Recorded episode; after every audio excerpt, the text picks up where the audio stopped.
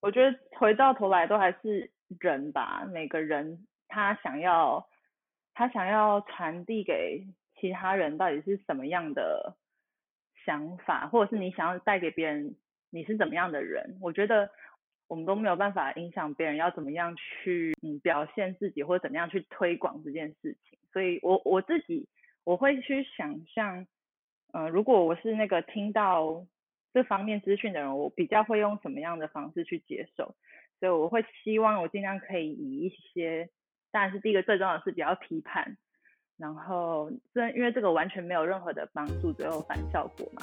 然后再是去去聆听，说他到底想要知道什么，他好奇的点是什么。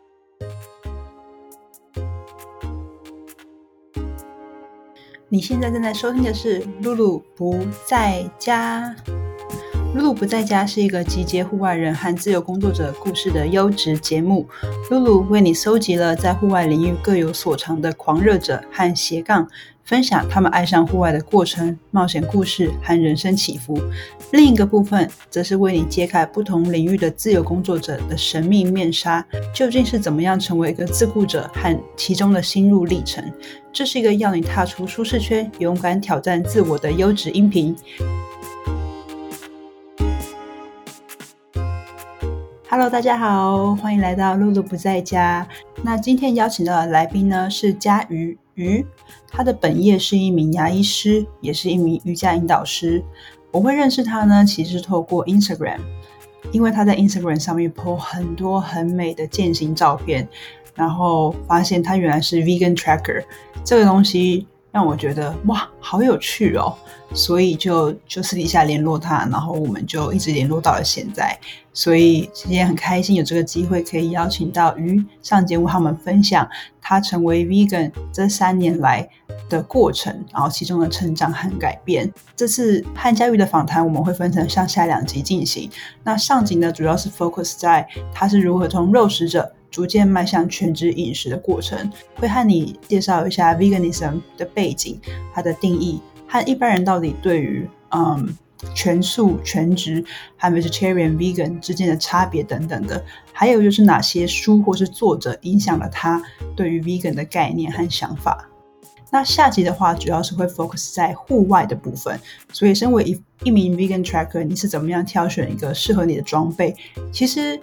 要。全身上下都穿到完全没有动物制品的，嗯，登山服饰其实是非常困难的一件事情，所以我觉得很有趣。嗯，在下集中，佳宇将和我们分享他呃怎么样打包他的食物，然后和他的装备的选择等等的，所以相信我们都可以从中获得一些很有用、很有用的资讯。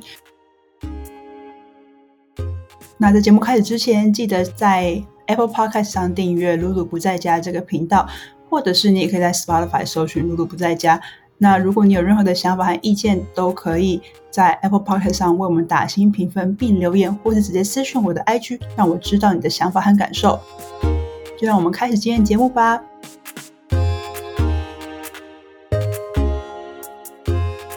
露露不在家的各位听众，大家好，Hello，我是佳宇，然后。我现在有两份职业，第一个是牙医师，然后同时也是瑜伽引导师。那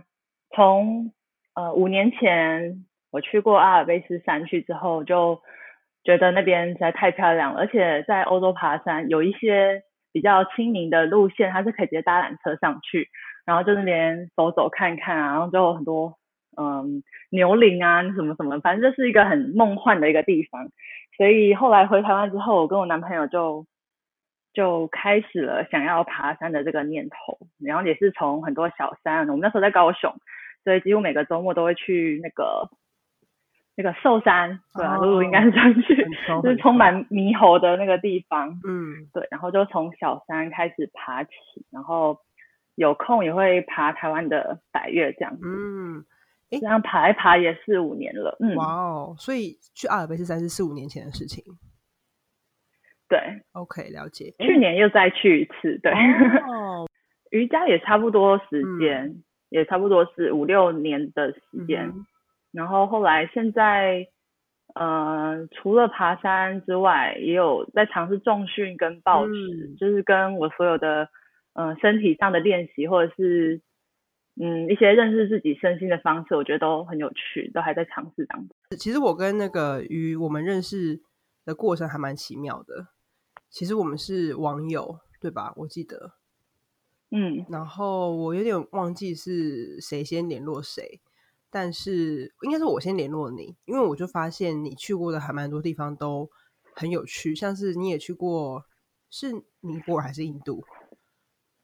呃，在北北印拉达克，啊？对对对，去年去进呃医疗团的服务，嗯，OK，嗯。然后你有去就是去欧洲嘛，欧洲践行这样子，对，对，然后呃，因为我觉得鱼比较特别的地方是它是就是 vegan，对，但是因为我觉得一般人就像我自己，因为我自己只是吃海鲜素，所以我觉得我们对这个都没有到非常非常了解，所以今天就想要特别请他来和我们大家聊聊，到底就是现在这么多名词啊，vegan 全素者，嗯，跟等等的很多名词，就是他们到底是什么意义？对，然后还有为什么当初嗯你会接触嗯 vegan 这件事情？所以想要先请你跟我们分享你的全职饮食旅程，你是怎么样找到这个适合自己的饮食方式？还有就是一个大灾文，就是 vegan 等于全素吗？然后等于全职吗？这样，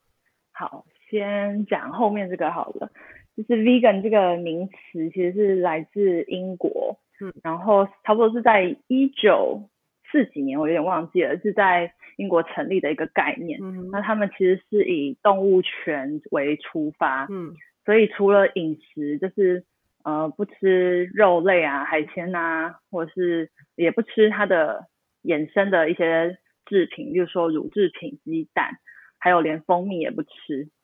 然后除了吃之外，还要避免使用动物性的呃动物的材料，嗯然后还有经过动物实验的产品，嗯，还有一些以动物为娱乐的场所，包括动物园、马戏团、嗯、哦，海洋公园啊、骑大象啊，这些都是。所以它呃嗯、呃比起纯素饮食或全素饮食来说，比较像是一个生活方式吧。嗯哼，对所以我听起来好像 vegan 它是不只是在吃方面着重，它是一个全面的概念。对，那如果那些说我吃全素的人，可能那他就是因为比较是 focus 在饮食部分这样子。嗯，或许，但我觉得这种东西都要真的要深聊，才能比较了解这个人到底背后的嗯着重的价值在哪。所以我我自己是从头到，因为现在差不多第三年，嗯三年满三年了，嗯，从一开始到现在，我就还蛮清楚自己是一直都在尝试前往 vegan 的这条道路上，因为嗯，老实说，现在要做到百分之百的 vegan 是非常难的。对啊，因为非常多的东西你可能很习以为常，但它其实有可能是动物的皮啊、骨头啊什么的嗯衍生过来的。就像红酒都有分有是不是 vegan，你知道吗？好像有诶、我有听过。对 对，对啊，因为他们在制成的过程，虽然酒就是葡萄嘛，但是他们制成有时候可能要让它风味变得比较怎么样，它就会加一些澄清剂。嗯哼，然后就会嗯，但我目前是是还没有到这么严格，就是会希望自己就是再往那个方向去，但我可能还是以我自身跟周边的家人朋友不会觉得我太激进，嗯，然后再慢慢的去尝试吧。对。那全职跟 vegan 是同一件事吗？还是这个也是要看每个人的解读？嗯，我觉得。我觉得可以算是蛮类似的，嗯因为如果你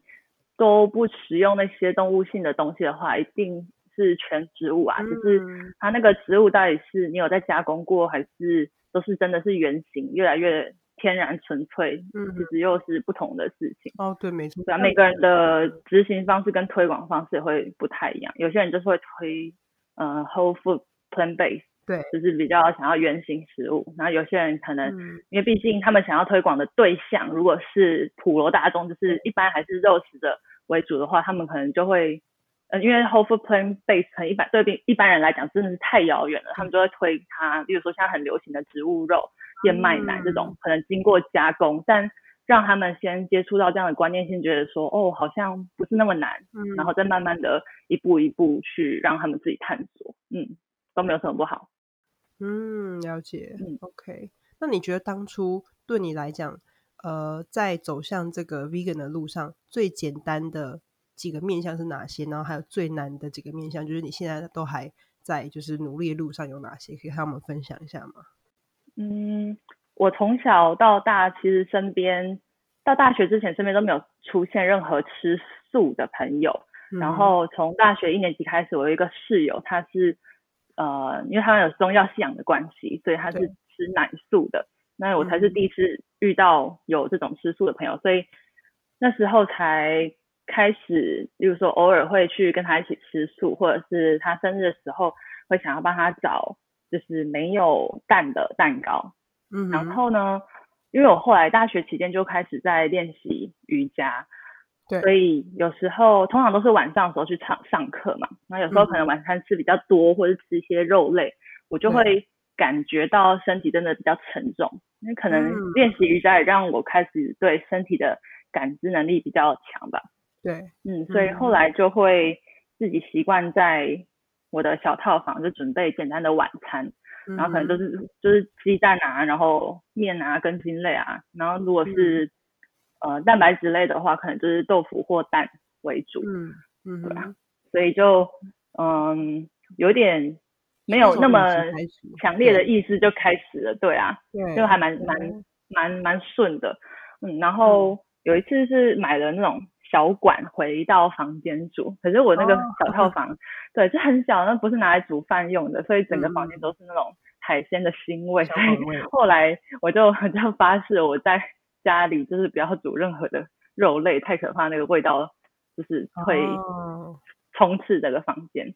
嗯哼，对，所以从那时候开始，我现在我是现在回想起来才会发现，从那时候开始，我几乎是只有中午的时候才会吃到肉类，可能跟男朋友或者朋友出去吃饭的时候，对，所以就开已经开始一天可能一餐肉类，然后其他都是没有肉的这这样的饮食方式。对，那时候在高雄，为了帮朋友找全素的蛋糕，所以就发现了一间店叫木叶粗食，就是有嗯。是 vegan 的朋友应该都蛮有印象，虽然前阵子歇业，但现在都还有一些讯息在粉丝专业就是四处这样子，对，所以也是在那边第一次知道有 vegan 这个概念，嗯，就是也知道说哦，vegan 它着重点跟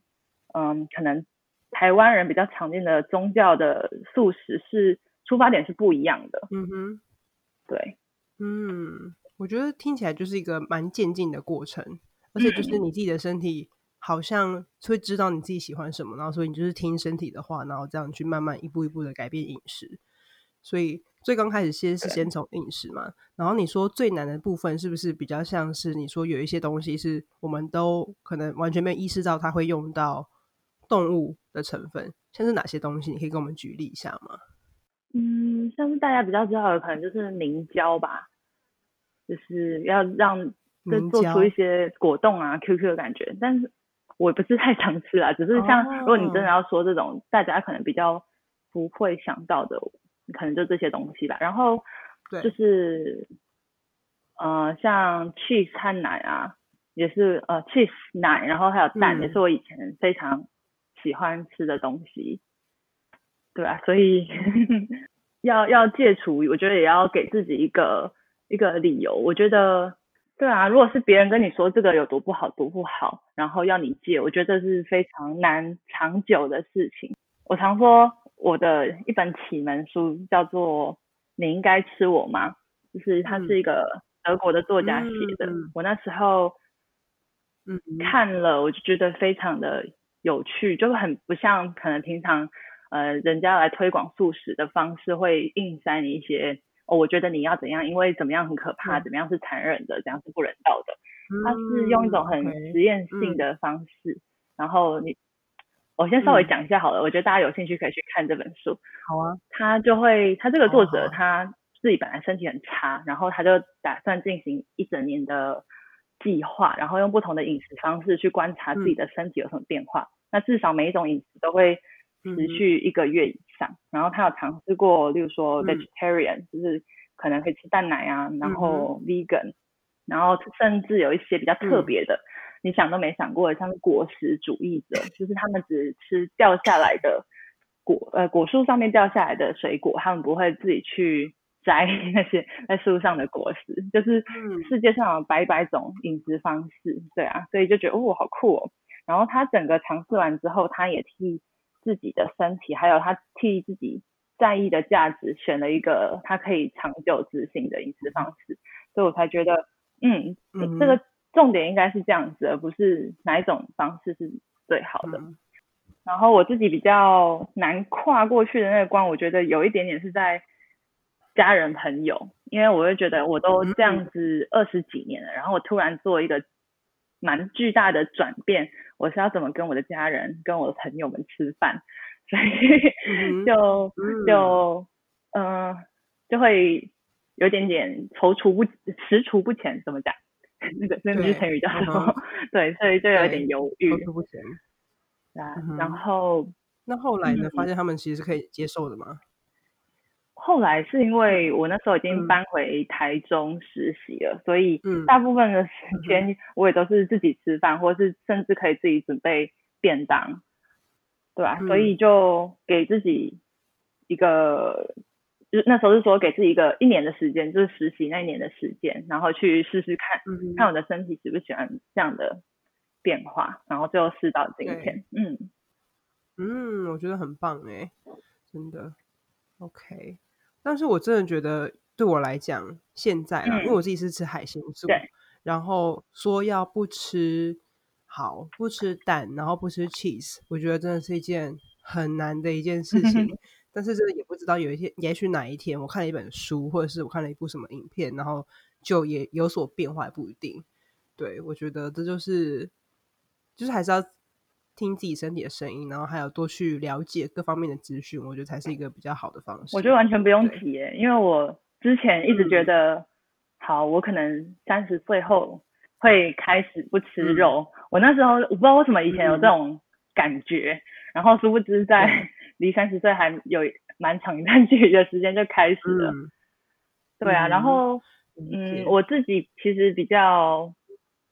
能接受的方式是营养学跟环环保的议题切入。嗯对啊，所以 OK，因为我嗯。可能从小荷尔蒙就是有一点点。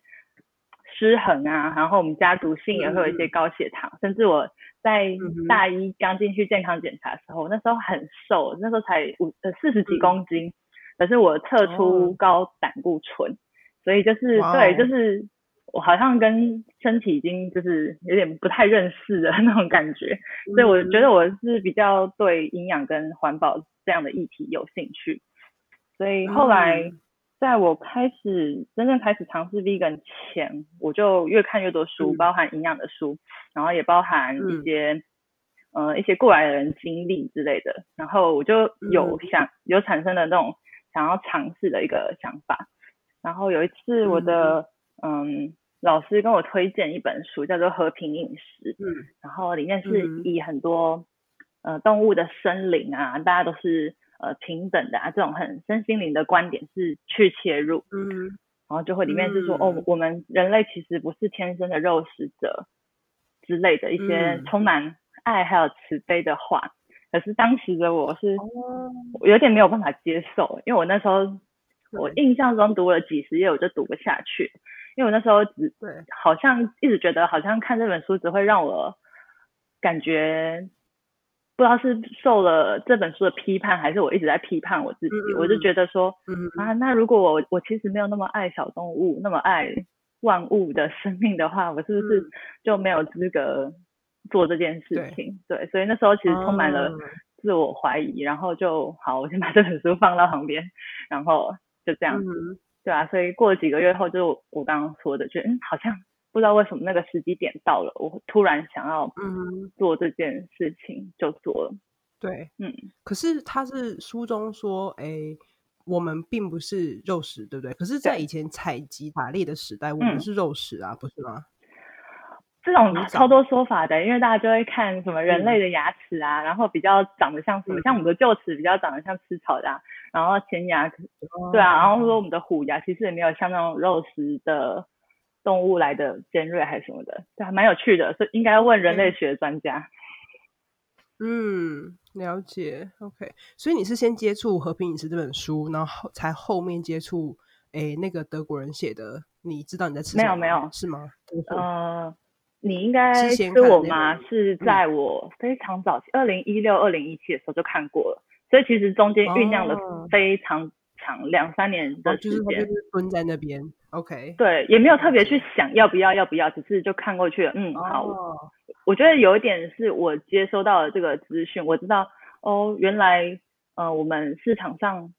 这么容易取得的蛋啊奶啊，是从怎么样的工厂出来，然后这些肉从什么样的地方出来，才开始有意识到说哦这些东西不是就莫名其妙的就出现在你的桌上，不是莫名其妙就出现在超市，是开始唤醒这样的意识的。对，嗯，OK，了解。然后，嗯，所以接下来，其实刚刚于中间也有分享蛮多了，所以，呃，对你生活啊带来的哪些改变，是不是好处多过于坏处？就是像你说，有没有你有没有曾经遇到有人就是质疑你的做法，或者是说就是不太懂、不太理解，这是到底为什么要这么做？对，可以跟我们分享一下吗？我觉得跟嗯，你怎么想自己，你就会觉得别人怎么看你，像嗯。当我身边只有那个呃素食的朋友的时候，我那时候我们几个吃吃肉的室友也会这样子问他说，为什么你吃奶不吃蛋？然后嗯呃对啊，蛋没有是没有生命啊，它没有受精啊。然后那你为什么不吃动物？那你为什么要吃植物？植物不会痛吗？我觉得这种 大家一定都会问过。然后现在回想起来就觉得哦，你一定会。尝试之后，然后自己出现一些问题，或者是别人问你一些问题，然后你再去查资料。而且现在比对三四年前来说，资料已经超级多了。嗯因为这这几年的尝试 vegan 的人口突然暴增。嗯。对啊。嗯，所以资料其实取得非常的方便。这个人口暴增是不是同同时也是一个风潮啊，一个风气？就是大家会觉得说，好像 vegan 是一个对啊，我觉得是。那。对啊，希望是可以一直对，可是我就觉得，如果这个是一个潮流，固然是好事。可是有一些 vegan 的姿态啊，我觉得就是会让人觉得他们有点高人一等。